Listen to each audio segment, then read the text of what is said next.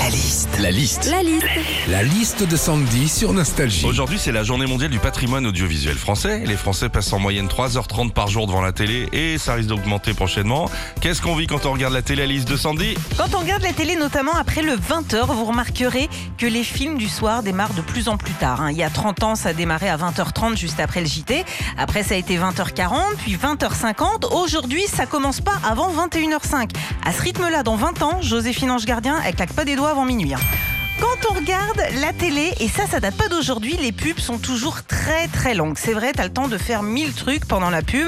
Moi, je me rappelle un jour, il y a longtemps, j'étais célibataire à l'époque, je regardais un film et là, coupure pub. Mais coupure pub, genre de 7 ans. Bah, c'est bien simple, hein. le film a repris, j'étais mariée, j'avais trois gosses. hein.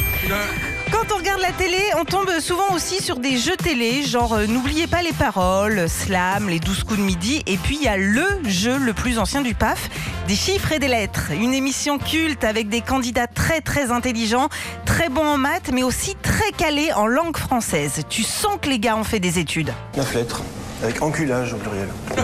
Enculage. Oui, mais des mouches exclusivement. Voilà. Enfin, quand tu regardes la télé, on parlait euh, des pubs tout à l'heure, et je sais pas si ça vous le fait, mais moi, dès que je vois des pubs genre pour les pizzas ou du chocolat, ça me donne faim. Il faut que je mange. Par contre, bizarrement, quand je vois une pub Monsieur Propre, j'ai pas forcément envie d'aller récurer ma baignoire. Retrouvez Philippe et Sandy, 6h-9h sur Nostalgie.